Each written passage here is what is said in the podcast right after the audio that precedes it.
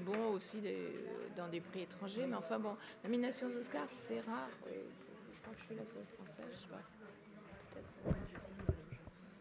Bonsoir à tous, on va commencer. Encore quelques retardataires, je pense qu'ils vont arriver, mais on va commencer doucement.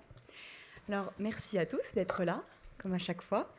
Euh, la problématique du costume est au cœur de l'exposition présentée actuellement au Musée du Luxembourg, dédiée à la dynastie des Tudors, comme vous le savez.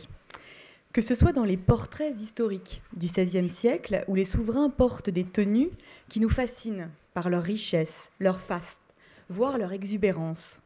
Que ce soit aussi dans la partie consacrée à la légende, née au XIXe siècle, sur scène, au théâtre, à l'opéra ou au cinéma. La robe de Kate Blanchett ou les très belles aquarelles de costumes de théâtre, notamment pour les pièces de Victor Hugo, n'ont pas pu vous, échapper, si vous avez déjà eu l'occasion de voir l'exposition. Nous avions donc envie d'approfondir ce thème du costume dans cet espace de parole euh, qu'est notre cycle de conférences. Pour nous accompagner dans cette réflexion, nous avons le plaisir d'accueillir ce soir donc Delphine Pinaza au centre, qui sera notre modératrice, euh, directrice du Centre national du costume de scène de Moulins, Muriel Barbier à gauche, conservatrice au Musée national de la Renaissance à Écouen, et Catherine Leterrier à droite, costumière, notamment pour le cinéma, avec à son actif, parmi plusieurs films historiques, Les Visiteurs de Jean-Marie Poiret et Jeanne d'Arc de Luc Besson. Mais enfin, votre filmographie est extrêmement impressionnante. Donc là, je, pointais juste comme ça deux exemples.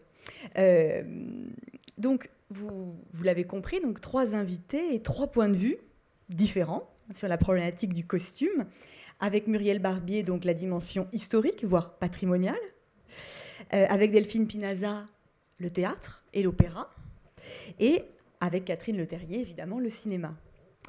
C'est aussi l'occasion pour vous, peut-être ce soir, euh, de découvrir deux institutions culturelles de très grande qualité, donc Moulins et euh, le, Château des Coins. et je vous invite évidemment hein, à, vous y rendre si, vous ne connaissez pas déjà ces, sites. Donc la table ronde sera aussi l'occasion de découvrir les enjeux, l'actualité de ces euh, deux institutions. Alors avant de vous laisser la parole, euh, je vous rappelle que la prochaine et dernière conférence de notre cycle aura lieu donc le mercredi 10 juin prochain à 18h et qu'elle se déroulera hors les murs euh, dans, chez, chez, une de nos institutions partenaires, le Théâtre des Champs-Élysées, en collaboration aussi avec la Comédie Française. on abordera euh, dans cette conférence la question de la représentation des Tudors et des Borgia, donc un comparatif, au théâtre et à l'opéra, avec comme point de mire, on va dire, l'œuvre de Victor Hugo. Donc les inscriptions, je vous rappelle, se, font toujours sur agenda at muséduluxembourg.fr. Voilà, je vous remercie encore d'être là ce soir. Merci euh, à vous trois, évidemment. Et je vous souhaite une très bonne soirée.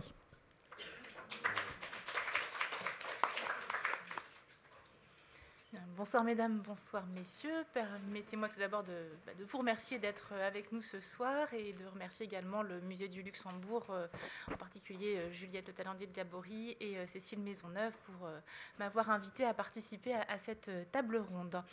Alors il m'a été demandé de proposer le, point de vue du conservateur du patrimoine et de l'historien du costume sur euh, l'habit de, cours. Euh, vaste sujet, donc je vais tâcher de ne pas me lancer dans une histoire du costume au XVIe siècle qui nous enverrait bien loin. Mais je vous propose de nous poser trois questions et peut-être ces questions pourront justement nous permettre de rebondir et d'échanger avec vous sur euh, une discussion qui, je l'espère, sera riche. Donc, je vous propose, comme vous le voyez à l'écran, de commencer par euh, nous demander ce que nous conservons euh, des costumes de cours du, XVIe siècle, puisque j'ai bien entendu, pour être en lien avec l'exposition euh, consacrée aux Tudors, c'est vraiment autour du XVIe siècle que, je, vais me concentrer, et plus particulièrement donc, de la Renaissance européenne. Que pouvons-nous, enfin, comment pouvons-nous comprendre et, et préserver justement ce qui nous est parvenu, que ce soit des costumes complets ou des accessoires, en faisant des rapprochements avec les sources d'archives, avec l'iconographie, en étudiant matériellement toutes ces pièces. Et enfin, comment euh, ensuite montrer et euh, faire comprendre ce que nous-mêmes nous avons compris de euh, ces vêtements du, XVIe siècle, donc par un travail de, mise en scène qui parfois rejoint celui des, des costumiers et des réalisateurs. Alors, ainsi que l'a, écrit euh, Maria Hayward dans le, catalogue de l'exposition euh, sur les, les Tudors, euh, ces grands souverains de la, dynastie des Tudors ont utilisé le costume comme un moyen de montrer leur pouvoir. Ce sont des costumes particulièrement fastueux, c'est ce que nous révèlent les portraits que vous avez pu voir dans l'exposition, et au premier chef, celui réalisé d'après Hans Holbein et représentant Henri VIII, où l'on voit effectivement où on devine effectivement des étoffes particulièrement précieuses, probablement tissées de, fils de soie, de filets euh, d'or et d'argent, enrichies par euh, des éléments euh, de, bijouterie, de joaillerie, puisqu'on y aperçoit des cabochons de pierres précieuses montés vraisemblablement en or, le tout rebrodé, garni de fourrure. Et effectivement, donc il est évident que le vêtement est le marqueur de la magnificence de, ces souverains, qu'ils soient euh, anglais ou, euh, euh, ou, français, ou italiens, ou espagnols, puisque c'est un, point qui est commun à, l'ensemble de, l'Europe. Alors la question que, je voulais évoquer avant de me lancer dans les autres, c'est cette image qui nous est donnée par, par, les portraits et par le portrait d'Henri VIII en, particulier, peut-elle pour autant être considérée comme une, une réalité une réalité historique Peut-on réellement se fier à euh, l'iconographie que véhiculent tous ces portraits? C'est-à-dire est-ce que le, peintre a réellement reproduit ce qu'il voyait ou a-t-il euh, volontairement enrichi le vêtement pour participer euh, de ce faste de, cours? Alors, pour répondre à cette question, nous avons dans les musées quelques reliques, puisque c'est presque de reliques que l'on pourrait parler, euh, peu de vêtements complets, euh, non remaniés et bien datés euh, de la Renaissance nous sont parvenus. Bon, là, je remonte un petit peu plus loin que la Renaissance. Nous sommes avec une pièce qui date du milieu du XIVe siècle, qui est conservée au musée des tissus de Lyon. C'est un pourpoint qui appartenait à, Charles de Blois, qui était un des prétendants au, duché de Bretagne. C'est un, un, vêtement qui a été euh, conservé comme une relique justement dans euh, le, trésor de l'église Notre-Dame des Carmes à Angers et euh, qui est resté jusqu'à la Révolution française. Donc c'est en ce sens un pourpoint qui est particulièrement bien documenté et que l'on peut précisément, enfin précisément que l'on peut effectivement dater du, du milieu du XIVe siècle. Euh, malgré ces, quelques restaurations et ces remaniements, euh, en plus, c'est une œuvre qui a été réalisée dans un tissu iranien qui, de surcroît, euh, montre les nombreux échanges qui existaient entre le monde oriental et le monde occidental dès le Moyen Âge et qui se poursuivent pendant toute la Renaissance. Autre exemple parmi les quelques reliques que j'évoquais, euh, le costume du prince électeur Maurice de Saxe, qui est lui daté euh, précisément de, 2547, euh, conservé à Dresde, où l'on aperçoit à droite donc, le, le, pourpoint, donc, qui est le vêtement de dessus, dont les manches sont agrémentées de crevés. Là, le haut de chausse à l'allemande avec sa, sa braguette saillante. Et à gauche, donc le manteau, dirions-nous aujourd'hui, la, chamarre à longues manches. Euh, je reviendrai sur ce, point de costume par la suite, mais nous avons là donc un, point d'ancrage sur lequel on, peut euh, imaginer ce qu'étaient les, les, costumes, les autres costumes de cour au XVIe siècle. Il y a des objets un peu moins euh, certains, et notamment cette, cette robe vénitienne de la qu'on date fin XVIe, début XVIIe, mais qui s'avère vraisemblablement très remanié au XIXe siècle, notamment le, col qui a été euh, renforcé par une armature métallique. Euh, les manches ont sans doute été euh, remaniées également, peut-être raccourcies. On y retrouve néanmoins les ouvertures qui se trouvent au, au, niveau du pli du coude et qui permettaient de sortir l'avant-bras laissant le reste de la manche pendre sous le coude pour accentuer la majesté de la personne qui le, porte. Et là, certaines gravures, certains tableaux nous montrent de, telles robes portées. Il s'agissait plutôt de, de, robes de dessus qui se portaient un petit peu comme un, comme un manteau. Néanmoins, malgré ces euh, remaniements apparents que l'on décèle en observant l'objet, il y a le, choix du tissu qui est euh, vraisemblablement bien une étoffe euh, du XVIe siècle. Il y a la manière d'assembler les différents laits de tissu qui sont apparents, notamment dans la, partie inférieure gauche. Pour vous, on distingue une, couture qui a l'air disgracieuse, mais qui exploite au maximum toutes les, les possibilités de l'étoffe. Et ce malgré ces remaniements, donc ce, vêtement nous donne quelques clés de compréhension des costumes du XVIe siècle. Alors, certains accessoires sont également conservés. Je vous en propose un qui sera prochainement exposé dans le nouvel accrochage de la salle des tissus au Musée national de la Renaissance à partir du 6 juin prenez date, le bonnet euh, dit de, Charles Quint, qui est également un, objet euh, très bien documenté, puisqu'on sait qu'il est acquis par Alexandre du en 1836. Alexandre du euh, vend sa collection à l'État français en 1844, et une partie de sa collection est transférée au Musée national de la Renaissance par la suite. Ce bonnet était accompagné d'une inscription qui disait qu'il avait appartenu à Charles Quint et qu'il avait été transmis à Rouen des Garnica, qui était un de ses, de ses chevaliers. Donc Juan de Garnica lui-même, dans son testament, le transmet à son fils en demandant à son fils d'en prendre soin pour euh, conserver la mémoire du, dit Charles Quint. Alors on ne peut que faire confiance à ces textes, mais ce sont néanmoins euh, des, euh, des œuvres qui restent tracées, documentées sur parfois plusieurs siècles. Outre ces rares pièces complètes, les collections de textiles, encore finalement assez de textiles, j'entends textiles plats, c'est-à-dire euh, les étoffes euh, autres que les, broderies et les dentelles, de nombreuses collections de textiles plats sont, sont connues, sont assez peu connu en dehors des, spécialistes, mais conservé dans de nombreux musées, que ce soit le musée des arts, de la mode et du textile des arts décoratifs, le musée des tissus de Lyon, les musées royaux de Bruxelles, le Victorian Albert Museum de Londres et bien sûr le musée national de la Renaissance. Et donc toutes ces collections euh, donnent à voir la matérialité des étoffes mises en œuvre dans le, costume au XVIe siècle, qui sont euh, pour la plupart donc en, laine, en soie et en, lin. Euh, Ici, il s'agit d'un très beau euh, velours ciselé conservé au musée de la, mode et du textile des arts décoratifs, avec un, motif euh, à la, grenade qui se déploie par euh, réseau et que l'on peut mettre en lien avec, avec certains tableaux. Alors, je vous en passe quelques-uns. Là, il s'agit d'une brocatelle du Musée national de la Renaissance avec ce même motif à la grenade, mais qui apparaît un petit peu moins en, relief que sur du velours, de par la, mise en œuvre de, ces, de ce tissage-là cette comparaison, notamment entre le velours et la brocatelle, révèle le, relief que propose le tissu que l'on ne perçoit pas toujours face aux portraits que l'on peut voir dans les musées ou dans euh, l'exposition Tudor, par exemple.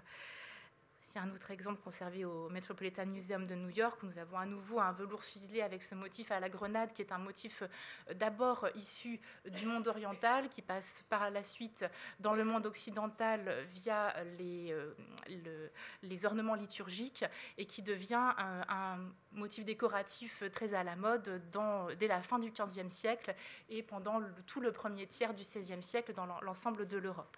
Sachant que pour ces étoffes de soie précieuses, euh, c'est surtout l'Italie qui était le, principal centre de production, en particulier Venise, Lucques, Florence ou, Gênes, pour ne citer que ces, que ces villes. Alors voici un autre exemple de velours euh, florentin avec euh, la pièce de gauche qui est conservée au, Textile Museum de Krefeld et celle de droite au Victorian Albert Museum de Londres.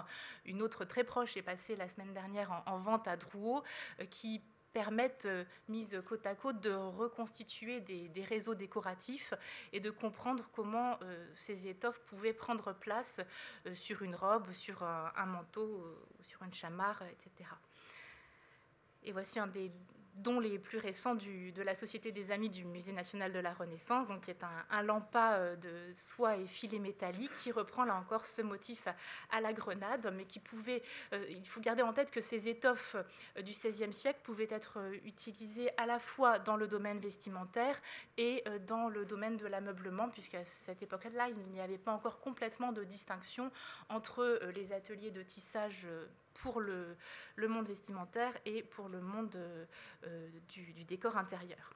Alors comment euh, comprendre ce que nous conservons? Euh, le, rapprochement avec les, sources d'archives peut être un, un angle d'approche.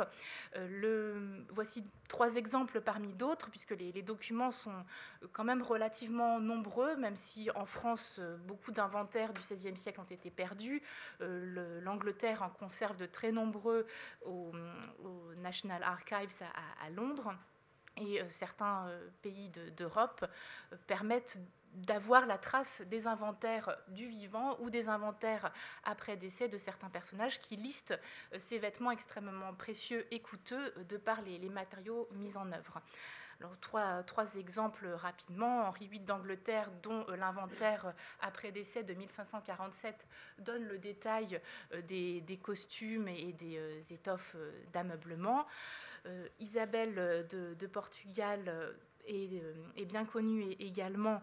Euh, vous avez à, gauche un, tableau qui euh, représente la, famille impériale, enfin une partie de la famille impériale en prière avec une des robes portées par Isabelle du Portugal, et à droite un fragment des riches tissus commandés à Venise et à Florence par l'impératrice, qu'elle a ensuite donné à d'autres, à une au monastère royal de, Santa Maria de Guadalupe en, Espagne.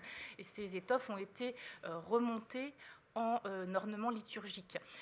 J'ai choisi cet exemple pour euh, signaler que pour comprendre le, vêtement civil de la Renaissance, il est parfois utile de regarder les, chapes et les chasubles, qui, les dalmatiques, qui ont été faites à partir d'étoffes venant de, vêtements du monde civil. Enfin, euh, Henri II et Catherine de Médicis euh, ont été euh, de grands consommateurs de, textiles et ont passé de très nombreuses commandes de vêtements euh, inventaires sont un peu moins connus euh, de par les, manques dans les, sources d'archives. Néanmoins, Isabelle Parési a, étudié euh, ceux de 1556 et 1557, où l'on voit le nombre chiffré précisément des pourpoints achetés pour Henri II. Il y en a 40 dans ce corpus, 29 paires de bas, 22 collets, etc. etc. je vous passe le, détail. Et ces, inventaires donnent également des indications sur les couleurs. Pour le Henri II, par exemple, le noir et le blanc reviennent fréquemment, même pour le noir en dehors des périodes de deuil. Euh, d'autres couleurs sont récurrentes, euh, comme le, euh, rouge, le vert. Et avec ces quelques indications, un, dessin plus affiné se précise peu à peu. Il en va de, même pour, pour, Catherine de Médicis, puisque cet inventaire, ces inventaires de 1556 et 57 euh, nous permettent par exemple de savoir qu'entre 10 et 15 aunes de tissu sont nécessaires pour la confection d'une robe, ce qui correspond à 12 à 18 mètres d'étoffe. Donc ça vous donne une image du volume de tous ces textiles. On peut se rapprocher des, sources imprimées, comme les, recueils de, motifs de, dentelle, comme celui de, Giovanni Andrea Vavassore, euh, des sources imprimées qui font état euh, euh, des, costumes ayant existé, comme le recueil de Cesare Vecellio, où l'on voit justement ici une de ces robes vénitiennes aux manches ouvertes celui de, Pietro Bertelli, qui fait là aussi une sorte de, corpus à la fin du XVIe siècle euh, des vêtements qu'il a pu voir euh, de, par le, monde et qui nous montre la diversité d'un pays à l'autre, d'une région à l'autre, euh, qui, rend finalement l'histoire du costume très polymorphe. Et bien sûr, le rapprochement avec l'iconographie est un, secours qui, comme je l'indiquais en préambule, est néanmoins à prendre avec du recul, puisqu'on ne sait jamais euh, comment le, peintre a introduit son, euh, sa propre euh, imagination dans la création de, de portraits. Donc actuellement, vous pouvez voir à la Bibliothèque nationale de France le portrait de, de, François, Ier par euh, Jean Clouet, euh, qui est notamment intéressant. De multiples titres, mais qui est notamment intéressant par le détail des aiguillettes que l'on voit sur la manche, qui sont ces petits éléments parfois très ornés de filets métalliques, parfois beaucoup plus précieux, qui sont presque des bijoux et qui permettaient de fermer certaines parties du vêtement. Et là je vous passe euh, un petit peu pour le plaisir, mais pour vous montrer aussi la diversité euh, des, vêtements que l'on peut voir sur les portraits. Ce, euh, ce portrait de la comtesse Albanie par Moroni qui rend le côté très presque gainé, j'avais envie de dire, du, buste, qui pour le coup n'est néanmoins pas enchâssé dans des corsetteries telles qu'elles se développeront par la suite. On perçoit également toute la brillance du satin qui compose vraisemblablement euh, la robe du modèle les euh, célèbres ambassadeurs de Hans Holbein, où l'on trouve une chamarre portée par l'ambassadeur de gauche et une robe portée par celui de droite, qui nous permet de nous rappeler que les hommes portaient encore fréquemment ce type de, robe d'intérieur euh, au XVIe siècle.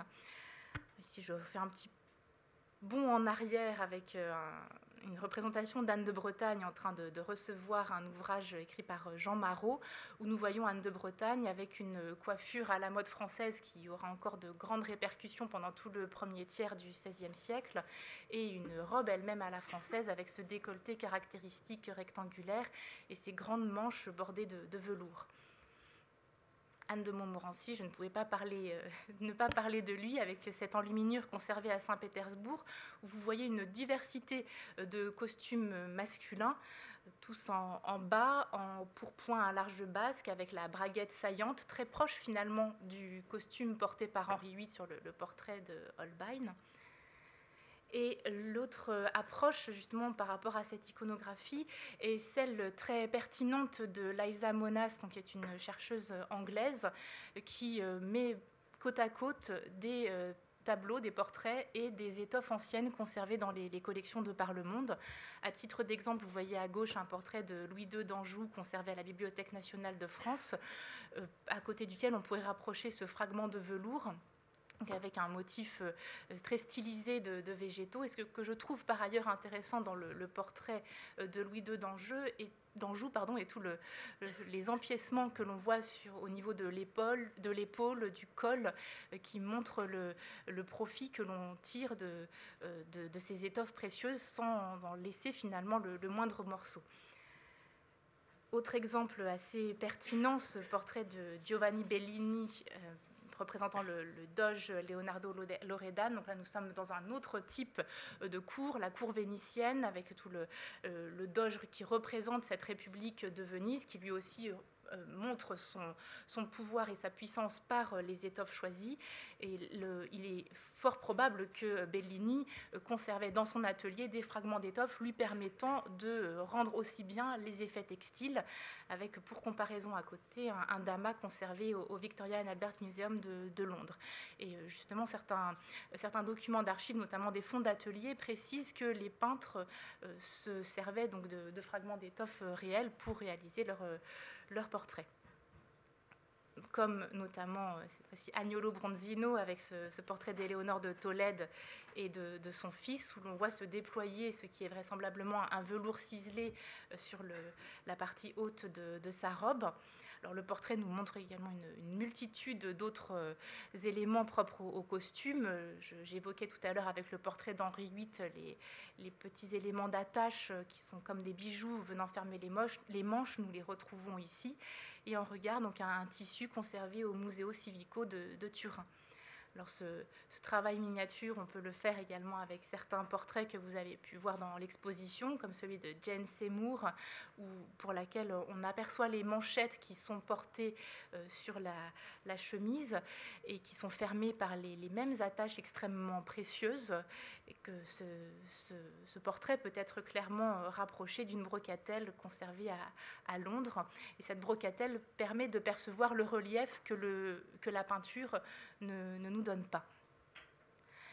Le même travail de juxtaposition, je, n'en parle pas, mais pourrait se faire avec le costume euh, religieux, puisque euh, dans le domaine euh, religieux, le, faste et le pouvoir se manifestent également à travers la préciosité des étoffes, à travers la, préciosité de la façon, de la manière de fabriquer le, vêtement.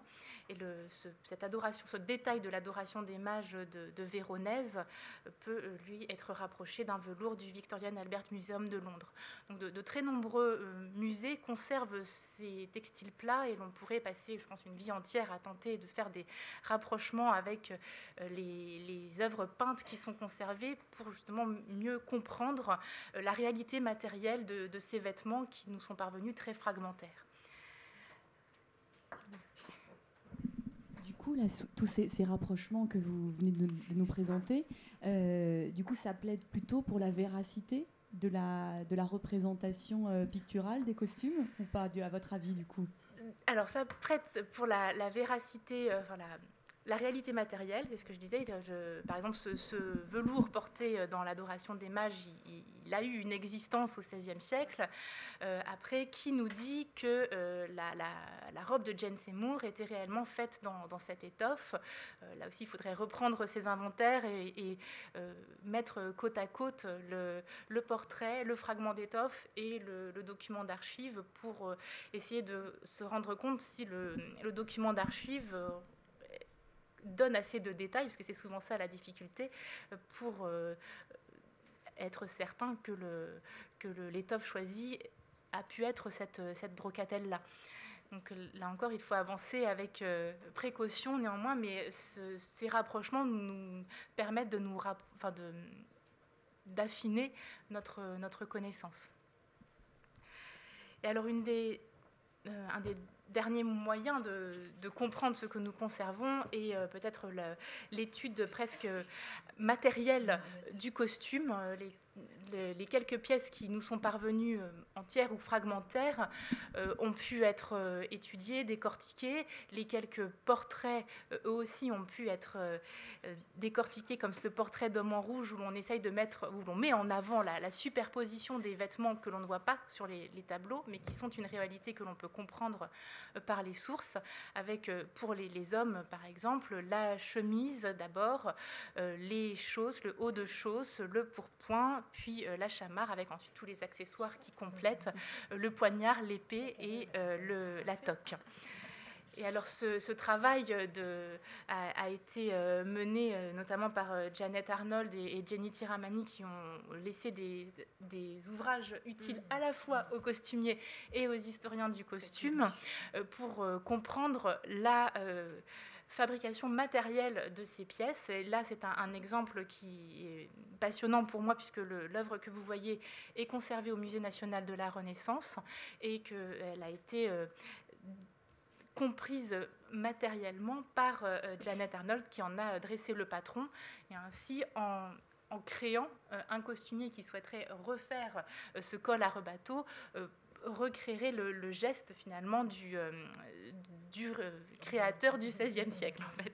Et par le geste finalement l'historien lui-même comprend aussi ce qui, ce qui se passe. Alors la dernière difficulté lorsque l'on conserve des pièces euh, anciennes. Euh, la difficulté du conservateur notamment, c'est comment euh, montrer et faire comprendre ces œuvres extrêmement fragiles qu'on manipule avec énormément de précautions puisque le moindre mouvement entraînerait un déchirement des, fibres, le contact avec la peau entraîne des taches, enfin, c'est un, calvaire, il hein, faut dire ce qui est.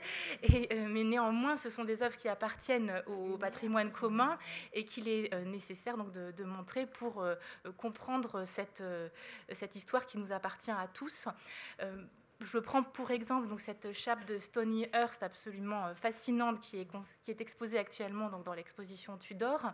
elle est donc présentée donc, sur ce cône qui permet d'une part de, répartir la charge de l'œuvre, mais également de percevoir la forme que devait avoir cet ornement liturgique sur le, le clerc qui devait la porter.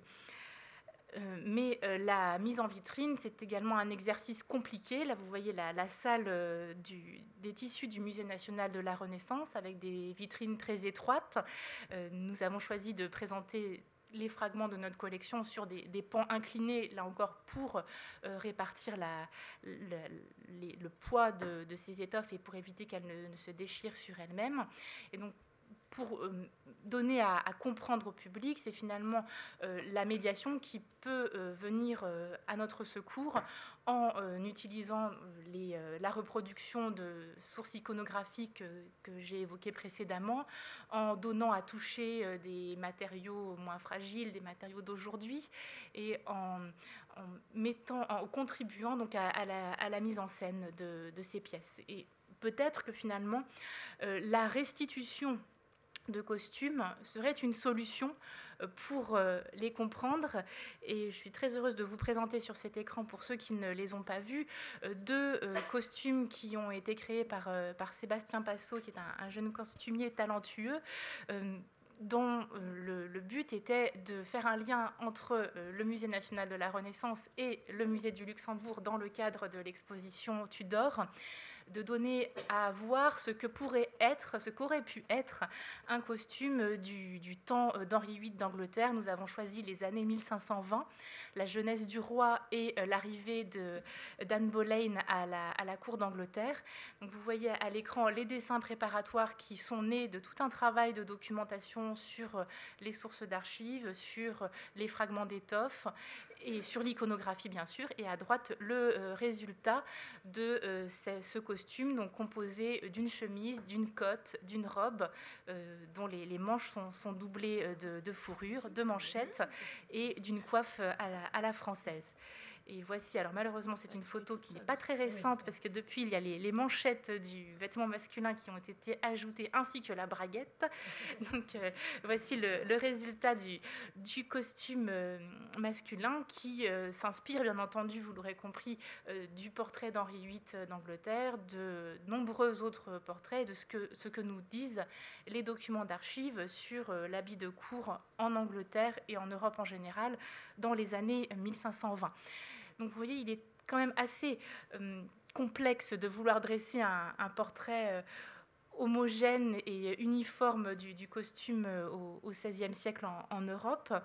Et la question que je me suis posée finalement en réfléchissant à cette intervention, c'est que est-ce que la, quête d'authenticité ne serait-elle pas un leurre?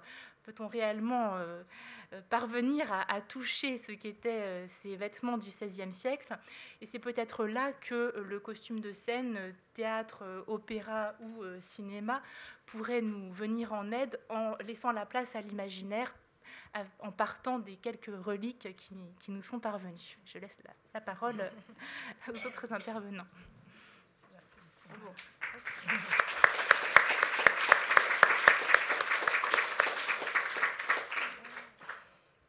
Merci, merci Muriel. Euh, alors moi je vais être assez courte parce que je voudrais laisser plutôt la parole à, Catherine euh, qui aujourd'hui euh, nous fait le plaisir d'être euh, avec nous alors que vous avez une activité euh, débordante en ce moment. Et peut-être je reviendrai dans un deuxième temps si on a le temps euh, par rapport à cette intervention. vous dire simplement que oui, je suis directrice du Centre national du costume de scène. Si vous ne connaissez pas notre institution, bien, bien, sûr, vous êtes invité à venir à Moulins, dans le département de l'Allier, dans la région Auvergne. C'est pas si loin de Paris. Et vous pouvez tout à fait faire l'aller-retour dans la journée ou rester plus longtemps, bien sûr. Un musée dédié au costume de scène s'appelle le Centre, mais c'est un musée ouvert en 2006.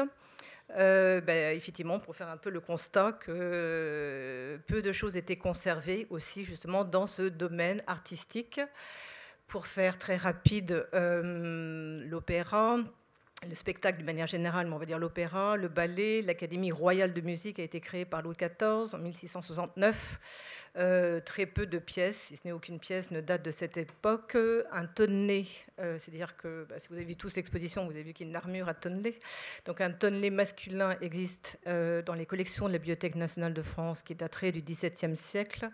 Sinon, ce sont essentiellement des costumes du XIXe siècle qui existent pour le spectacle.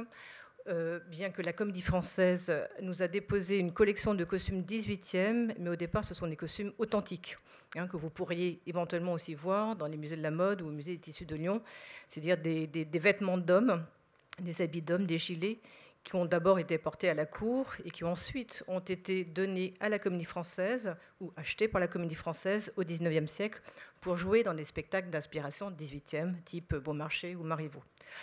Euh, donc notre collection euh, est autour de 10 000 costumes de scène, ce qui représente plus de 20 000 pièces, parce qu'évidemment dans un costume il y a toujours beaucoup d'éléments. L'opéra fait toujours de grands spectacles.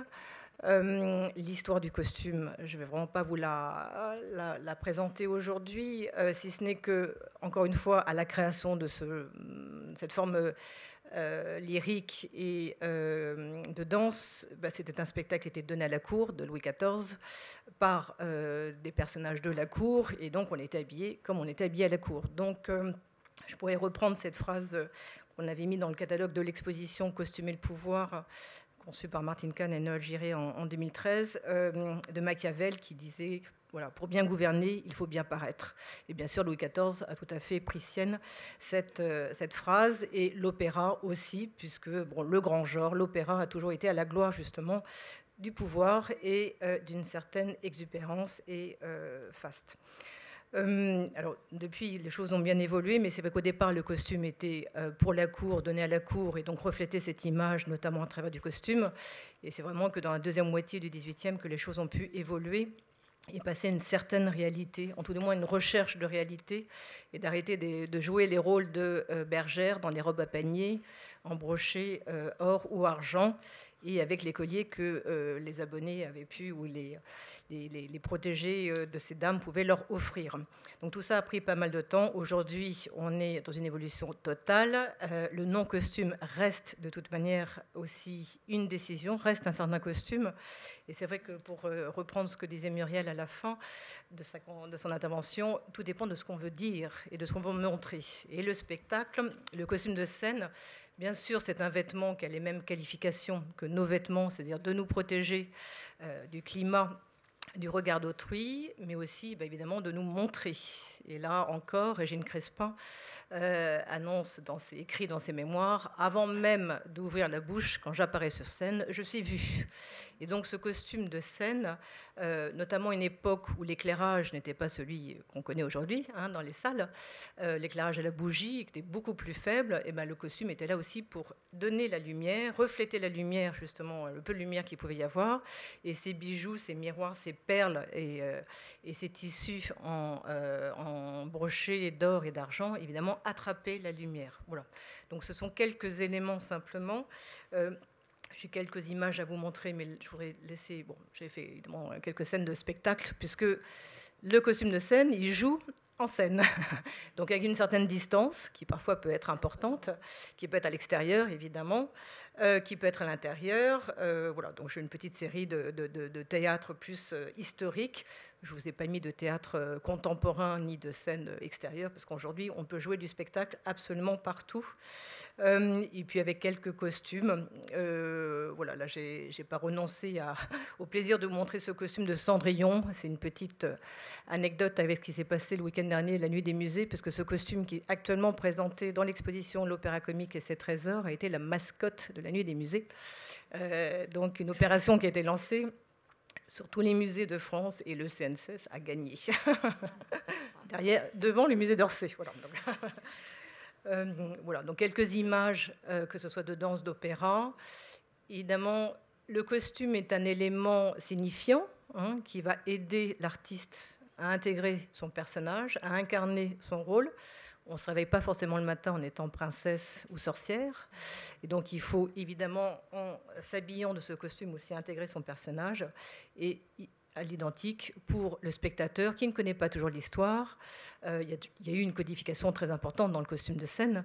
Euh, il faut aussi que les éléments du costume eh ben, donnent des caractéristiques sur le personnage à qui on a affaire, quel est le caractère du personnage. Voilà, là c'est le cœur d'Atis donné à l'opéra comique une autre forme de princesse, hein, Turando, dans une version, euh, la production datée de 1968. Montserrat Caballé l'a euh, interprétée en 1981. Donc là, c'est un peintre, hein, Jacques Dupont, qui avait fait cette production. Euh, c'était un costume, c'est pour montrer un peu les variétés. Costume qui a été réalisé sur le principe du test de Rorschach, puisqu'il y a des maquettes, il y a des dessins, et la Catherine va nous en parler. Hein. Le costume, il s'élabore déjà par un concepteur qui imagine le costume. Et ce peintre euh, travaillait donc avec le principe, vous savez, de l'encre et sur un papier qui est plié en deux et qu'on l'ouvre, il y a une symétrie, ce que vous pouvez voir ici. Et puis ce grand col qui a été utilisé en fait par de la paille, euh, paille qui a été utilisée dans le décor. Donc aussi pour dire que la scène, c'est un univers évidemment de l'illusion on n'est pas dans la recherche, on peut, enfin bien sûr le costumier peut être tout à fait dans une recherche de la vérité, mais c'est rarement une copie. Alors sur scène, ce qui n'est pas le cas du cinéma, mais sur scène, et Catherine a la double expérience, donc pourra en parler, euh, tout est possible pour faire illusion. Hein. Il y a la distance, et on n'est pas dans cette idée de copier pour euh, d'être dans les mêmes techniques. Au contraire, on va effectivement donner une notion d'imaginaire, de rêve, pour que le spectateur soit dans un autre univers, quel que soit le moyen pour y arriver. Richard III, qui était aussi un personnage qu'on pouvait. Euh, euh, alors là, qui est fait de codes de mailles, de résine, d'une couronne aussi euh, en, plastique et d'un lamé argent, donc tout un tas de matériaux. C'est un Richard III qui a été donné à la Comédie Française en 1972. Et puis une reine aussi, japonisante, là pour un lac des signes. Alors c'est un rôle non pas dansé, c'est un rôle de figuration. Euh, surtout que dans le spectacle aussi, une autre contrainte, c'est que souvent les éléments sont cousus entre eux. À la différence de ce qu'on pouvait voir tout à l'heure, il y a une superposition. La rapidité du spectacle, les changements rapides, ou de toute manière, euh, le confort de l'artiste va faire que très souvent on va associer les éléments pour pas qu'il y ait justement cette superposition, mais que tout s'enfile euh, plus rapidement, surtout s'il devait changer rapidement. Donc là, il y a quand même le corsage et la jupe qui sont deux éléments, mais la jupe a ses paniers comme ça en permanence, et donc c'est des volumes toujours difficiles ensuite à conserver. Rothbard, un autre personnage, l'oiseau magnifique, et effectivement ce costume avec ses grandes ailes qui lui permettent d'enlever euh, Odile. Voilà. Alors peut-être que là, Catherine, euh, je vais vous laisser vous présenter, mais effectivement Juliette avait commencé euh, un début de votre carrière. Euh, on s'est rencontrés à l'occasion de l'exposition Costumer le pouvoir, notamment à travers les costumes que nous présentons sur Jeanne d'Arc. Donc c'est peut-être un point de départ pour, je ne sais pas, soit faire le lien avec euh, les sources déjà qui, sont les vôtres bah, pour travailler euh, bah, Les sources de Muriel Barbier sont mes sources. Il n'y en a pas 36. par exemple, dans Jeanne d'Arc, le, le pourpoint de Lyon que vous avez montré, euh, nous l'avons réinterprété pour euh, Charles VII, John Malkovich. je vais aller très vite parce voilà, avec un tissu euh, indien. voilà, vous l'avez peut-être Si, voilà. Alors, là j'étais à Jeanne d'Arc. voilà, je crois qu'il est Alors, je crois qu'il est. Peut-être que je l'ai. ah bah, c'est pas celui-là. C'est pas celui-là. Alors. Non, bah, peut-être. Bon, enfin, bref. Oui, c'est un peu inspiré de ça et il y en avait encore un autre. Oui. Donc, euh, euh, ce qui peut paraître curieux quelquefois, c'est que les spectateurs euh, nous jugent ignares parce qu'on doit rendre une, une, autre réalité dans le spectacle, dans le cinéma, etc.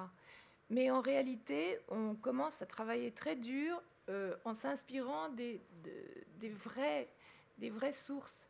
Seulement après, il faut qu'on s'en éloigne pour multiples raisons. Parce que soit euh, on fait les visiteurs, donc les costumes du Moyen Âge doivent être, drôles, euh, soit on fait Jeanne d'Arc et les deux armées euh, françaises et anglaises qui en réalité utilisaient un peu les, mêmes vêtements, les mêmes couleurs, etc., doivent se différencier à l'écran. Donc on doit choisir des couleurs pour les Anglais, des couleurs pour les Français. Après, euh, vous, vous devez trouver ça épouvantable, mais nous, on est obligé de satisfaire un metteur en scène qui veut que le spectateur se retrouve dans la bataille euh, chez les Français ou chez les Anglais. Donc, euh, en fait, on s'éloigne, mais en, en, sachant les choses. Bon, en plus, les techniques, évidemment, on doit refaire des tissus du 15e siècle avec des bons souvent sur des vrais soies, mais avec des techniques de flocage et pas de tissage. Évidemment, on peut pas, on n'a pas à Versailles, ils peuvent recommencer des tissages pour refaire la chambre de la reine, etc. Mais nous, on a des budgets, même s'ils sont importants, qui nous contraignent à faire des choix. Euh, voilà. Ensuite, par exemple, dans Jeanne d'Arc, on n'aurait pas dû mettre autant de d'armure parce que bon à l'époque c'était un peu plus tard c'était plutôt des brigandines et des choses comme ça mais c'était plus photogénique pour Luc Besson. Voilà donc après vous vous devez trouver qu'on s'est complètement trompé mais les objectifs ne sont pas les mêmes voilà les objectifs ne sont pas les mêmes. et par exemple les armures on avait des armuriers mais euh, pour que les acteurs puissent euh, porter des armures, elles sont en aluminium euh, patiné, donc très légères. Ensuite, pour que les cascadeurs puissent tomber sans se couper, on copie les armures en, élastomère pour qu'elles soient légèrement souples, mais que ça ne se voit pas à l'écran. dans les visiteurs, Jean-Marie Poiret trouvait très drôle les poulaines, donc on les a fait beaucoup plus longues, et les solerets, vous savez, qui sont les, les, choses qui, qui les solerets des pieds, voilà. Et les solerets qui sont les pieds des armures, on les a fait démesurer parce qu'ils trouvaient ça très drôle. Euh, voilà, mais euh, en fait, on a les, mêmes sources, et même euh, Jeannette Arnaud, enfin c'est un peu plus tard, etc. On a, alors quelquefois, on extrapole, et quelquefois, on a des surprises agréables quand on connaît assez bien son sujet. Euh, c'est pas la même époque, mais par exemple, j'ai fait un film sur la Révolution française. Et euh, quand le peuple est allé à Versailles, euh, toutes ces femmes étaient en sabots, etc. Il n'était pas question pour l'ingénieur du son d'avoir des sabots.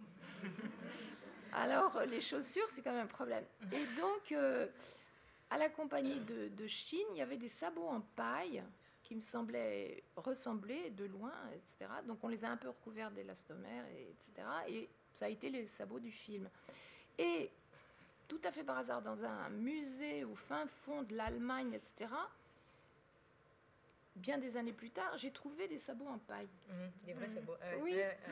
Donc, euh, quelquefois, on retombe sur ses pieds, quelquefois pas du tout, mais. Alors, moi, j'avais une, une, anecdote aussi pour, pour l'opéra, dans le même sens, parce que pour Nabucco, effectivement, quand le cœur de Nabucco arrive sur scène, couvert d'or, il ne faut pas que le cœur couvre l'orchestre. et donc, voilà. Donc, l'idée, euh, la solution a été de prendre des bouchons de bouteilles et qui ont été trempés dans une patine or. Et comme ça, le cœur pouvait arriver chargé d'or sans faire de bruit, absolument. Oui, nous, on a des contraintes de tissus. Par exemple, les tissus euh, trop euh, soyeux, craquants, etc. Quelquefois, euh, ils font trop de bruit parce qu'il y a des micros, etc. Donc, on est aussi contraint de, de choisir des tissus, des textures, etc., qui rendent un effet, mais qui font pas le bruit qu'il faudrait. Alors qu'on sait que la, musicalité du vêtement participait du charme, enfin, le notamment euh, au XIXe siècle. Voilà. le bruissement des, jupons, des robes à crinoline, faisait partie de l'effet rendu par le, costume. Eh oui. Alors là aussi une anecdote. Mais ce sera la prochaine exposition du CNCS qui est consacrée à Angelin Préjocage et qui a fait le ballet Le Parc à l'Opéra de Paris, que vous avez peut-être vu. Donc tout en robe aussi 18e, euh, robe à panier, qui sont en coton, mais de ce fait qu'on ont été doublés d'un tissu de toile de parachute, justement pour faire le bruit sur scène. Léger, léger, léger. Donc on arrive à l'inverse. Est-ce que, est que les artistes euh, sont des, des contraintes, des, des difficultés? Est-ce qu'eux sont assez euh, partisans de jouer le rôle justement dans des costumes historiques ou dans des euh, costumes Quand c'est un film historique, en général, oui, oui, oui, quand même. bon, pour les films contemporains, c'est plus compliqué, mais oui, si, ils veulent. mais c'est toujours dans la vision du metteur en scène, c'est-à-dire que la vision du metteur en scène est plus importante que la réalité historique. Mm. Alors, par exemple, pour Jeanne d'Arc, Luc Besson, avant de me choisir comme costumière, m'avait fait mettre dans une pièce pendant une semaine avec un dessinateur de, euh, de bande dessinée futuriste. Et on devait chacun lui faire des propositions de costumes parce qu'il ne savait pas s'il voulait faire que euh, historique ou beaucoup plus futuriste. Mm. Euh, donc il en reste un petit peu euh, de ça dans, dans, les, dans les armures de l'Aïr, etc. mais il voulait, au début, il voulait peut-être un peu plus motard. Mm, mm, donc voilà, mais en même temps, bon, finalement, il, a choisi ma, ma version, mais bon, c'est comme ça un peu.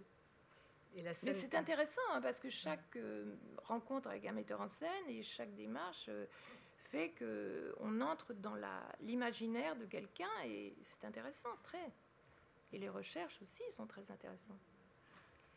Mais par exemple, pour le film que j'avais fait, c'est pas du tout cette époque, sur la Révolution française, euh, on a fait des, recherches énormes et la documentaliste, parce que c'est très, très long, que nous avions engagée, était la documentaliste de Alain Decaux, qui avait fait beaucoup de livres sur ce sujet.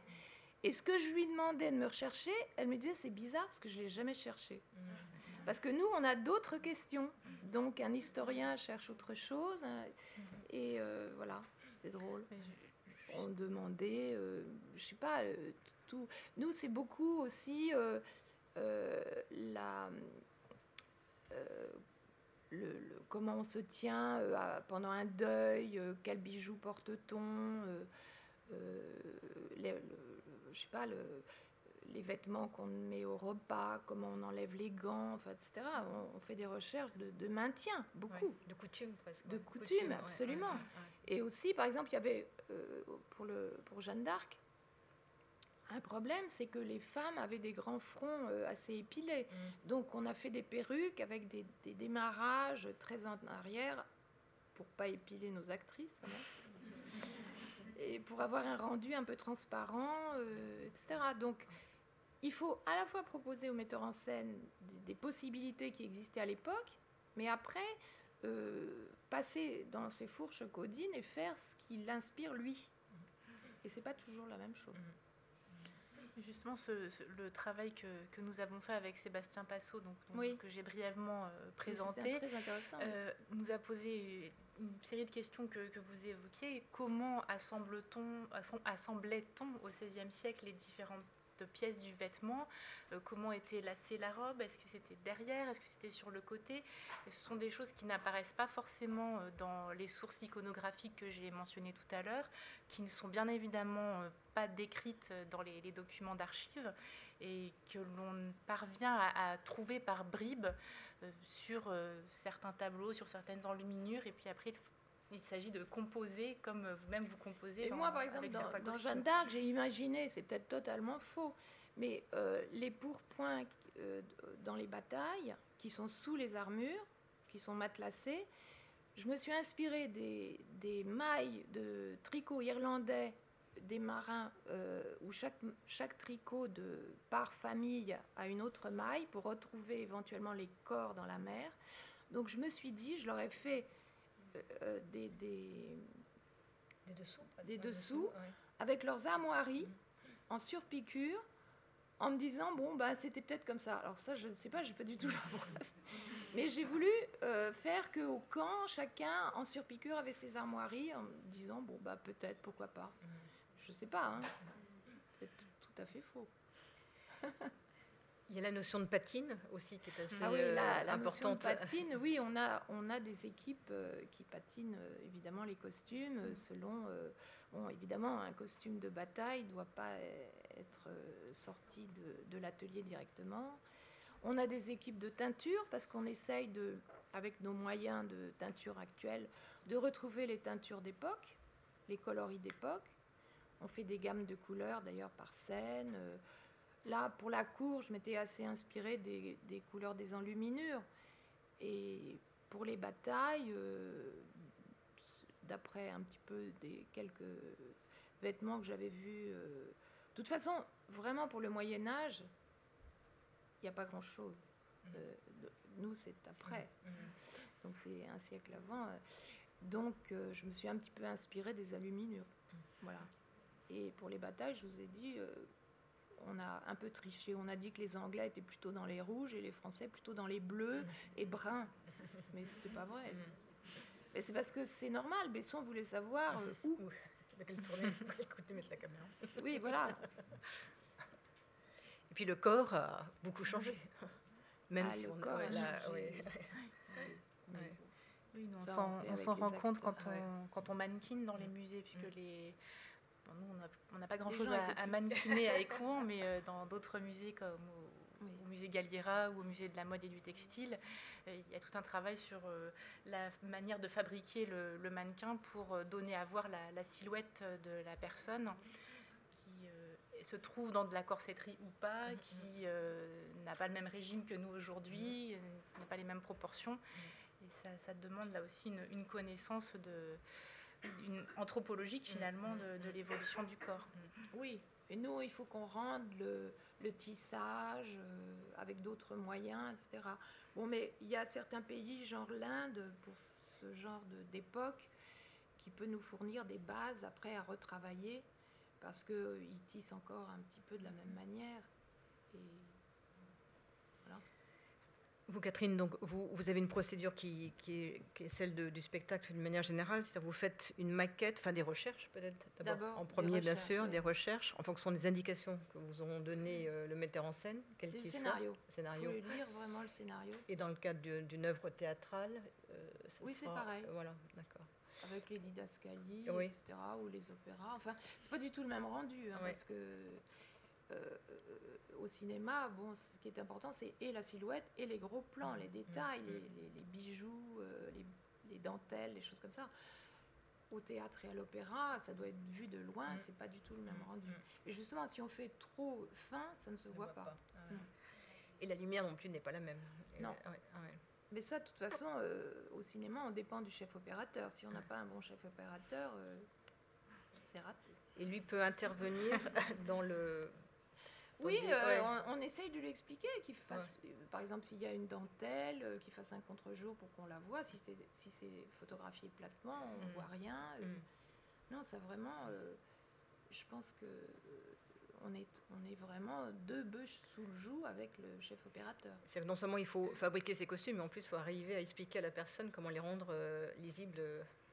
Oui, non, mais bon, les, bons chefs opérateurs, ils, ils savent. comprennent. Oui. oui. Donc vous faites des maquettes comme celle-ci par exemple? On fait des maquettes, ben, oui, parce que après il y a un atelier qui va fabriquer, enfin plusieurs ateliers, parce que les armures ne sont pas fabriquées par des couturières. Et quelquefois on doit même envoyer à l'étranger, euh, justement là pour Charles VII, la, la cape du couronnement euh, qui était brodée de fleurs de lys en quentille. Ben, ça c'est le patronage. Mmh, mmh. On a fait le patronage sur le velours bleu de France en France et voilà, et ça c'est l'échantillonnage. Et après, on a envoyé quelqu'un en Inde pour superviser la, broderie, parce que c'était trop cher ici, malheureusement. Donc parce qu'on est obsédé par les budgets. Parce qu'on est obligé de tenir les budgets, c'est horrible. Dans les musées aussi. Justement, une petite question sur les budgets. La part, par exemple, du budget euh, costume, la, sur la totalité de la production d'un film C'est combien à peu près en pourcentage Ça dépend du sujet. Ça dépend du sujet C'est très variable. Un film historique, par exemple Je ne sais pas trop. Nous, on fait, enfin, on fait un budget, par exemple, nous, qu'on présente à la production. Et après, c'est des discussions pour savoir s'ils vont l'accepter ou pas. Mais moi, je ne sais pas exactement quelle est la part dans la production générale parce que entre euh, au-dessus de la ligne, c'est-à-dire les salaires des acteurs, et en dessous de la ligne, la fabrication, plus les hôtels, euh, si on tourne, je sais pas où, et les transports, et les trucs, je sais pas très bien. Non, moi je suis un peu euh, obsédée par ce qui a été accepté par la production et qui n'est pas du tout question de dépasser. D'ailleurs, on ne dépasse pas. On ne peut pas. Il faut gérer ça. Donc on dessine tout, on prévoit tout.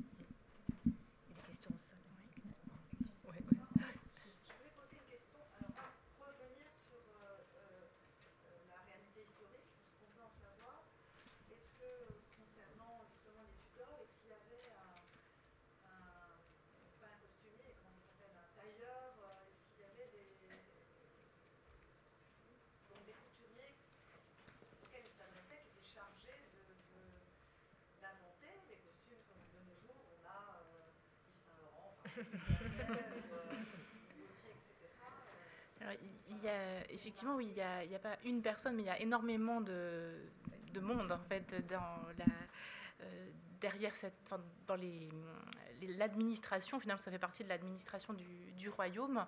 Euh, plusieurs noms sont conservés dans les documents d'archives. J'évoquais tout à l'heure l'inventaire après décès de 1547 d'Henri VIII. Il existe d'autres euh, sources pour le, règne d'Henri VIII où, sont mentionnés euh, les noms des, brodeurs notamment. Ce, ce sont peut-être eux qui... Euh, qui sont le plus fréquemment mentionnés, qui ont un, travail précieux, sur, euh, notamment par l'emploi de, des, matériaux, des, filets d'or ou les filets d'argent, euh, mais absolument tous les, enfin, les, fourbisseurs, ceux qui fournissent les, fourrures, les fourreurs, les, les, gantiers, les, chapeliers, etc. Enfin, tous, les, tous les corps de métier intervenaient. Et c'est il faut, se replonger dans une, dynamique de création qui n'est pas celle euh, d'aujourd'hui. Enfin, ici, il y a des corps de métier qui est semblable euh, aujourd'hui, mais euh, derrière le, nom d'un grand couturier, cette mise en avant du, nom, sauf peut-être pour un ou deux artisans qui étaient particulièrement privilégiés, n'existe pas à la Renaissance et l'on se trouve derrière toute une grande machine de, création de costumes. Et les, tissus étaient achetés, alors pas forcément euh, dans le but de créer un vêtement en particulier, ce sont parfois des, euh, des zones qui, de, textiles qui sont achetés euh, dans différents, chez différents tisserands ou dans différents pays par l'intermédiaire de marchands. Les, grands marchands drapiers, soyeux avaient un, rôle important également. Et ce, voilà, c'est un commerce, oui. C'est voilà, c'est un, un, commerce un monde économique qui, qui vit euh, derrière. Et alors tout le, travail de, création des, des, costumes dans les, les, cours européennes sont en général rattachés au, service de l'argenterie du roi, euh, ce qui montre euh, également la, préciosité et la valeur accordée aux vêtements dans ces, ces cours européennes.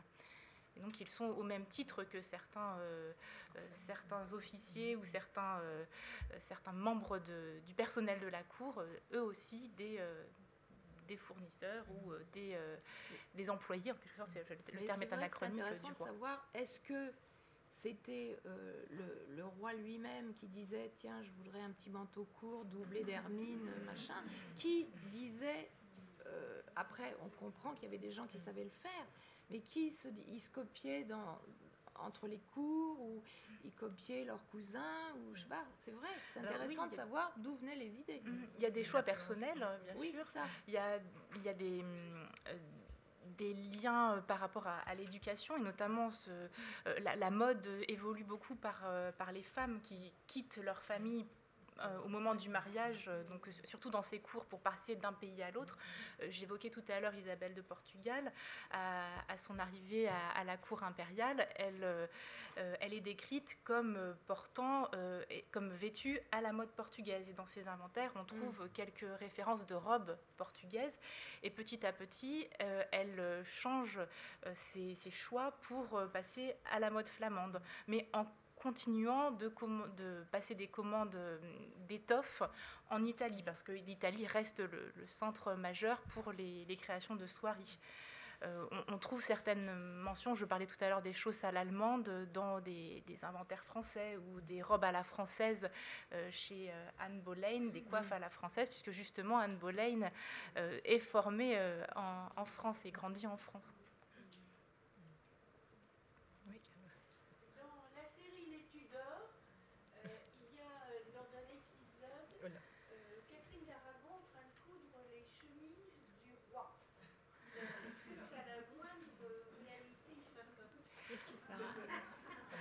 Apparemment, oui. Euh, mais je pense qu'on peut passer la, parole à Sébastien Passot qui me fait des grands signes et qui me dit oui, donc, qui a une grande connaissance de la période.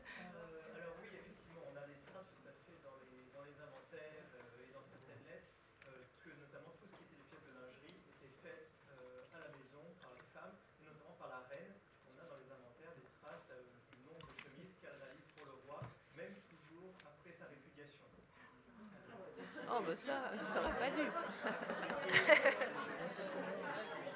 Elle est trop gentille. Moi, j'aurais une question sur la logistique, euh, en particulier quand il y a eu l'épisode du, camp du Drap d'Or, et également lors des tournées euh, que fait euh, Catherine de Médicis quand elle fait ses tournées en France. Comment ça se passe au niveau de la ou ses costumes Est-ce que les petites mains, bien entendu, et. Alors là, euh, vous faites bien de poser cette question, puisque effectivement les, cours européennes sont itinérantes, euh, que ce soit au moment du camp du Drador ou euh, pour les différentes euh, le, grand voyage de, Catherine de Médicis en, France, lorsque la course, lorsque le roi, la reine, la course se déplace, il faut imaginer un convoi, il y a des, des charrettes, avec des, coffres. Euh, le coffre est le meuble principal au Moyen Âge et à la Renaissance. Il sert justement à, transporter les, étoffes, vêtements et euh, étoffes de, décor, et notamment pour le, camp du drap d'or, tous euh, les, textiles utilisés pour les tentes étaient transportés de, la sorte, ou pour les moins précieuses, roulés dans des balles.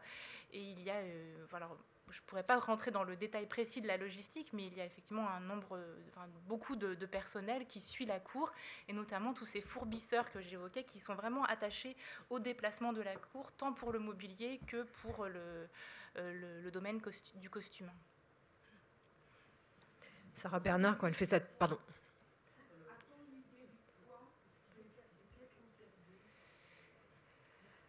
Euh, alors, ça...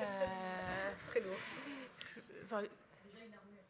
Alors une armure, euh, là, je, le domaine des armes, je, un, pas très, ne m'est pas très familier, mais euh, un, vêtement féminin complet, on peut arriver presque à 10 kilos. Je pense que je ne dis pas trop de, bêtises. Euh, quand on a la, chemise, la cote, la robe, plus toutes les broderies par-dessus, voire plus, oui, effectivement. Quand on a, Écoutez, les costumes sont tellement lourds euh, parce que nous, les reproductions de costumes qu'on avait fait pour le Jeanne d'Arc de Besson, euh, à un moment, il a plu. Et euh, les robes de cour ont été mouillées dans le bas. Et quand elles avançaient, ça a craqué à la taille, tellement c'était lourd. Juste parce que le, bas était mouillé. Donc et ça, c'était très très lourd. Il y a beaucoup d'habilleuses qui ont eu des tendinites et tout. bah oui. Un métier dangereux. Ah ben oui, moi je pense que ça pèse 20 kilos. Oui. Oui. Alors, je voulais savoir ce qui concerne euh, des couleurs, parce que j'ai entendu dire que la noblesse pouvait porter telle couleur. Donc on des questions historiques. Bah oui, parce que les couleurs étaient chères, c'est ça aussi.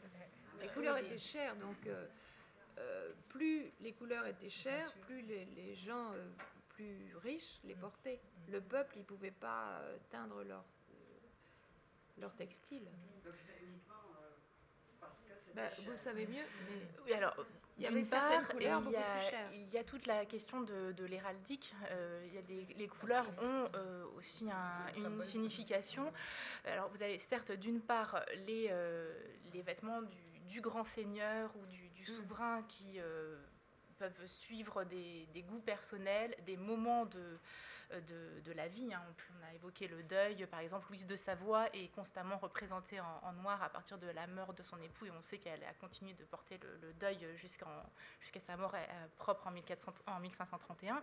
Euh, mais on trouve dans les, inventaires d'autres souverains une multitude de, couleurs, des, verts, des rouges, des orangés, des couleurs qui nous étonnent aujourd'hui puisqu'on a une image assez, euh, terne de, l'histoire passée, mais euh, les, vêtements de cette société de cour étaient particulièrement chamarrés.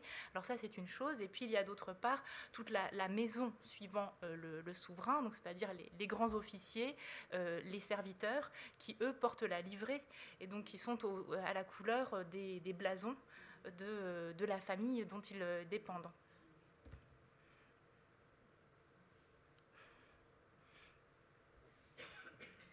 Non, je remontais un peu les images pour vous montrer ce que j'avais euh, sorti sur euh, l'opéra, qui était de, dire aussi que, bien sûr, un costume, c'est un ensemble, euh, vous l'avez évoqué, il y a les chaussures, il y a le maquillage, il y a la coiffure, là, entre autres, c'était un travail de perruque, et que justement, tous ces métiers, finalement, ça fait quand même beaucoup de monde autour d'un, soit d'un film ou d'une production.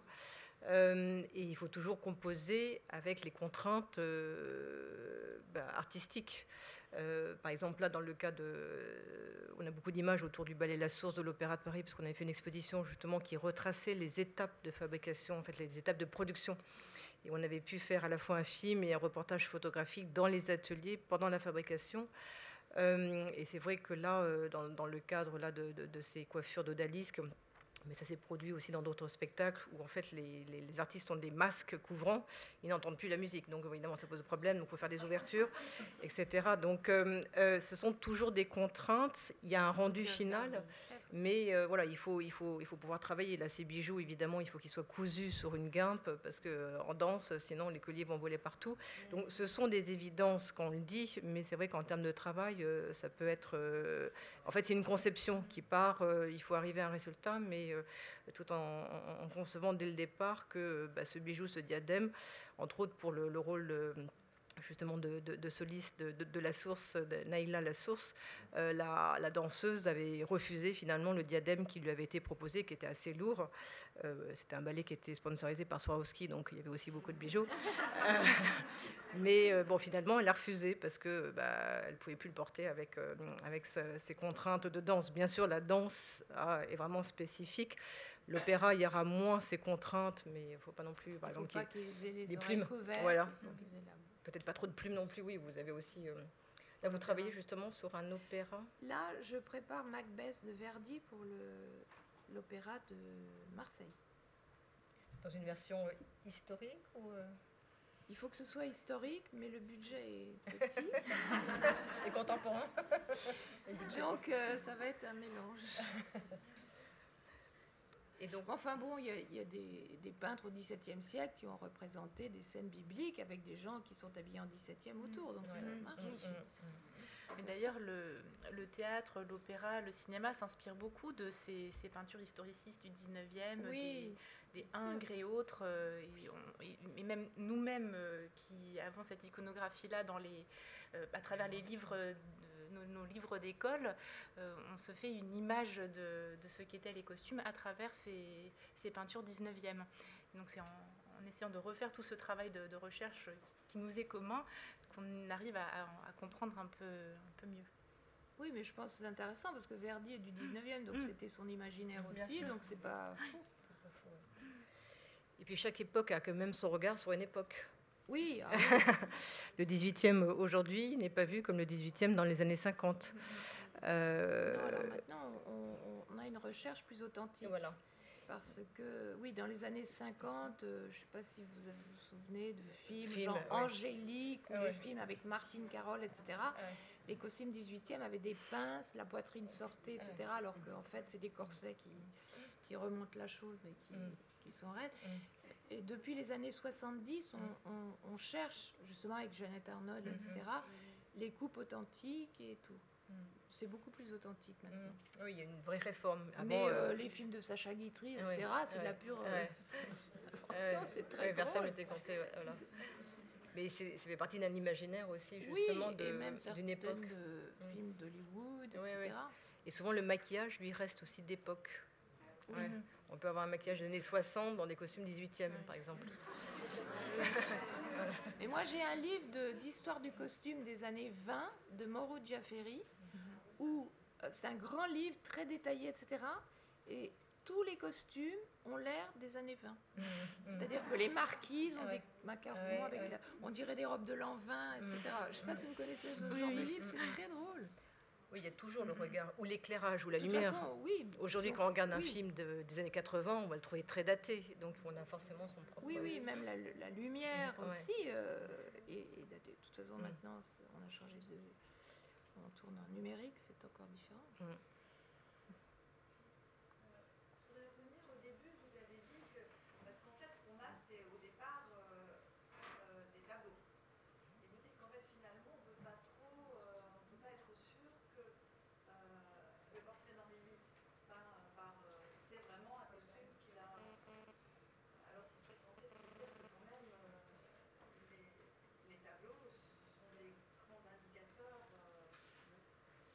Oui, ils sont des indicateurs, mais euh, comme tout, tout travail d'histoire de l'art nécessite une, une, remise en question, un approfondissement, donc on a un peu tendance à mettre le doute partout.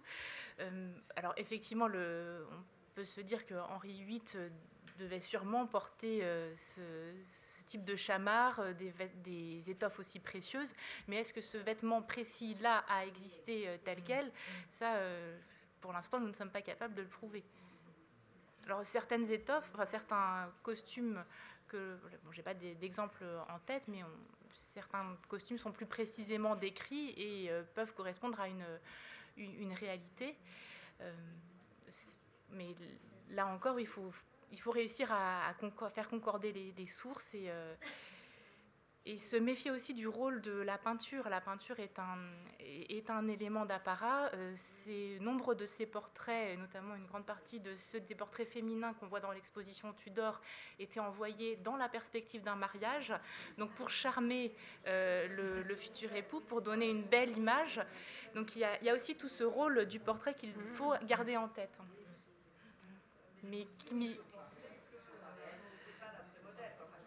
Alors, euh, mais je suis complètement d'accord avec vous. Le, costume représenté est un indicateur et c'est une base de travail. Après, il ne faut pas le prendre euh, comme euh, quelque chose de 100% exact.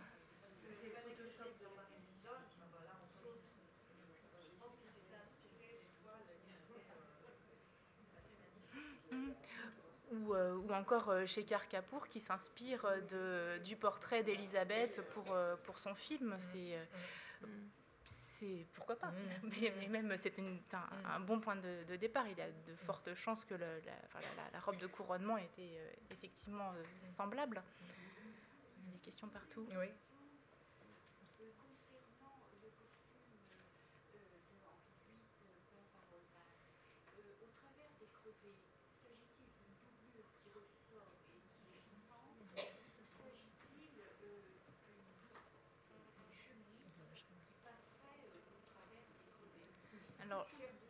là, c'est plutôt une, doublure qui, euh, qui, est dans une autre étoffe et qui euh, transparaît au niveau des, crevés. Et en dessous, il y a la chemise. Voilà. La, chemise, c'est vraiment, c'est le sous-vêtement en fait euh, de, l'époque qui protège le, vêtement de dessus de la sueur et qui protège le corps des, frottements du vêtement de dessus.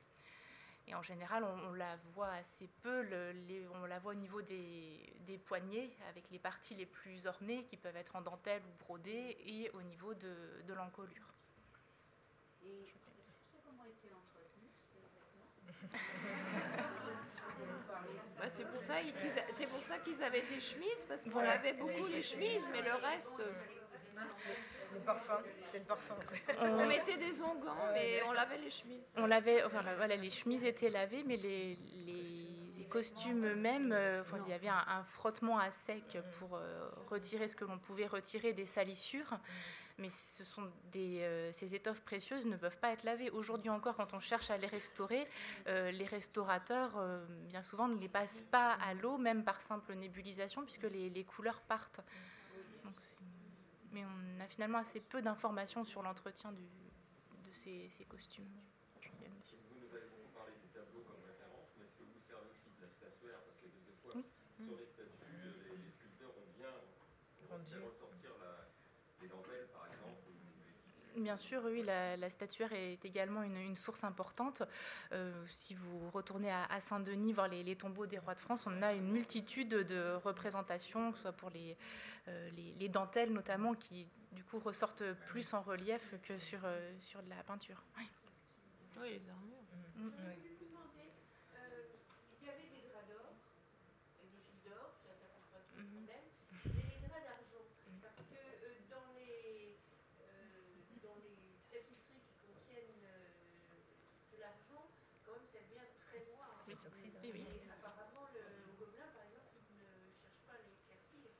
Eh bien, euh, enfin, nulle part. il, y a, quelques recherches qui ont été faites. Euh, alors, je parle, que, je parle uniquement pour la tapisserie. Je ne suis pas sûre que ça... Si, ça a dû être aussi testé sur des costumes. quand on parle, déjà précisons les choses, quand on parle de fil d'or ou d'argent, le, terme exact est filet, parce que vous avez une âme en général en, soie torsadée qui est ensuite entourée d'un autre fil extrêmement fin, d'un métal fin, argent ou, or ou autre. Et ce, évidemment, comme vous le dites, l'argent s'oxyde le, les, interventions pour, euh, euh, retrouver l'éclat de l'argent sont euh, en général dommageables à l'œuvre elle-même, puisqu'on perd de la matière. Donc actuellement, on ne fait pas grand-chose, on laisse en l'état, mais il y a néanmoins quelques recherches faites par certains restaurateurs par application de, de cataplasme. Ça prend un temps voilà, très long. Et euh, ce n'est pas toujours euh, satisfaisant au, niveau esthétique. Donc euh, actuellement, on préfère plutôt ne, pas trop. tout dépend ce qu'on veut faire. voilà, tout dépend ce qu'on veut faire. Mais nos, démarches actuelles, en tout cas, je parle pour les, musées, sont conservatoires avant tout. Et nous choisissons la, le non-interventionnisme lorsqu'il y a un, risque de, perdre de la matière ou de, de créer, d'abîmer l'œuvre.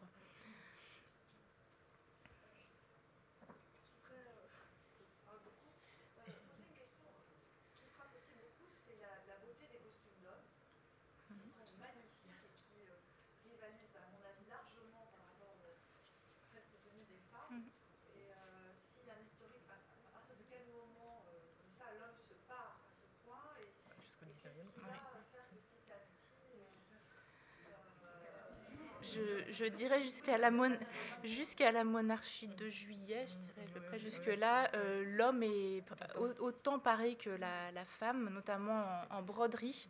Il y a autant de broderie sur les costumes d'hommes que sur les costumes de femmes, en bijoux également, dans le, choix des étoffes. Et euh, c'est lorsque l'homme devient le, finalement le, symbole de, de la valeur travail au sein du couple qu'il euh, prend cet habit noir qui qui garde encore. ça commence à changer aujourd'hui. On voit les, les, couleurs se réintroduire dans les vêtements masculins. Mais, euh, et, c'est enfin, dans la deuxième moitié du 19e siècle, c'est vraiment la femme qui, euh, qui va incarner la, fantaisie, la richesse la, de, du couple. Mais comme vous le dites, à la Renaissance, la, les costumes masculins sont aussi euh, précieux et aussi riches, fantaisistes, dirions-nous aujourd'hui, que les costumes féminins. Oui, oui.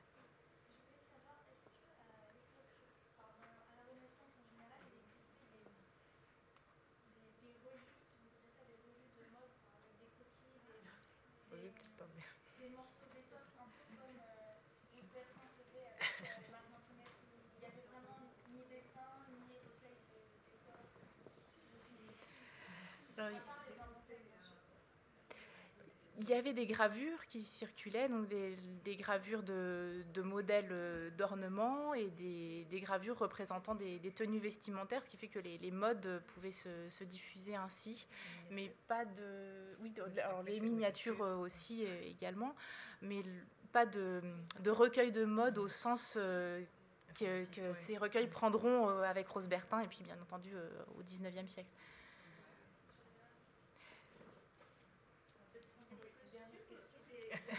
Oui. Pardon, j'ai pas Pardon oui. Je pense qu'il y a des, des, pardon, des tissus, il y avait des tissus qui n'existent plus, je pense, aujourd'hui. Ah, bien sûr. On a perdu énormément de choses. Comment vous l'expliquez? Alors, est-ce que vous avez déjà dû faire l'expérience de porter un t-shirt tout un été? Vous avez déjà à l'échelle de, trois mois ce que devient le, t-shirt avec l'effet du, soleil, avec euh, l'effet de la, de la sueur, euh, des déchirures, des accros. Donc imaginez sur cinq siècles, euh, le, textile est un matériau organique, en tout cas pour les textiles avant l'invention du nylon, de la rayonne, etc., est un matériau organique qui du coup est pâti des dommages du temps.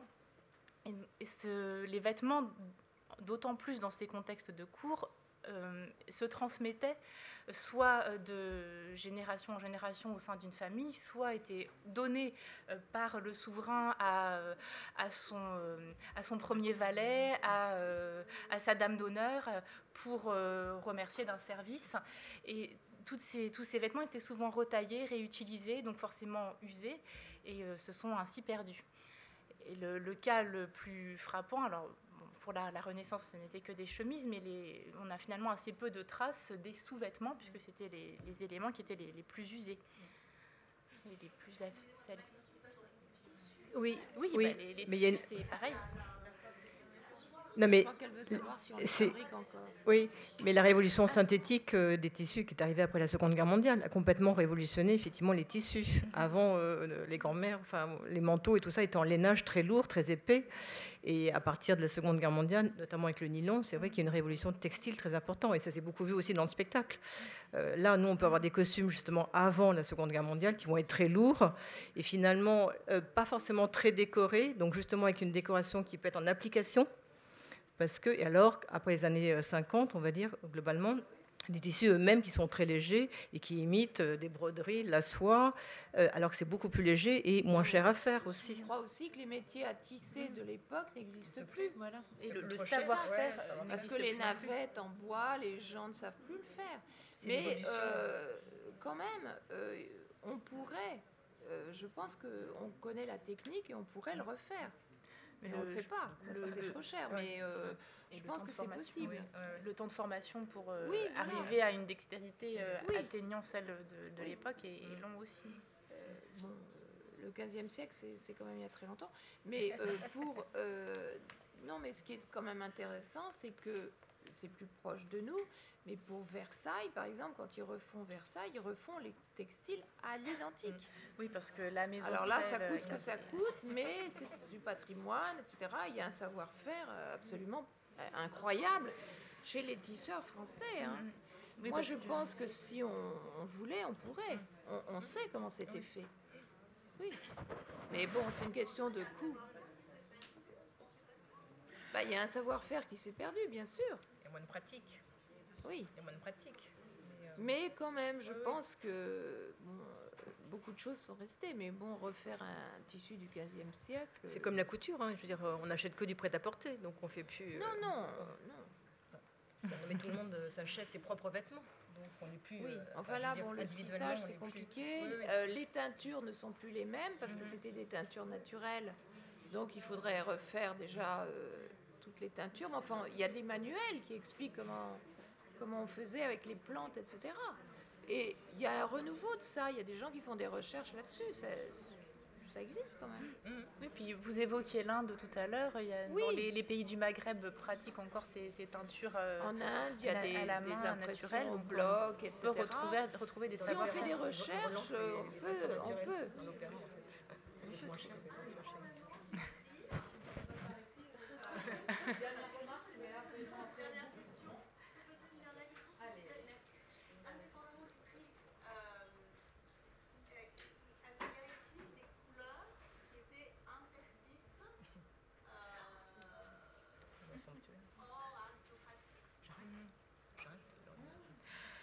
Au moment des lois somptuaires, euh, pendant les, des périodes de, guerre ou des périodes de, restriction, euh, certaines couleurs très chères à faire venir étaient, euh, effectivement interdites. Et puis, ben, pendant les périodes de deuil, de à la cour, là aussi, je ne peux pas généraliser parce que ça dépend aussi des, époques. On n'a pas les mêmes, codes, mais selon les moments de l'année liturgique aussi, oui, il y, a, des codes liés aux, couleurs, ça c'est sûr le temps ne nous permet pas de rentrer dans le détail.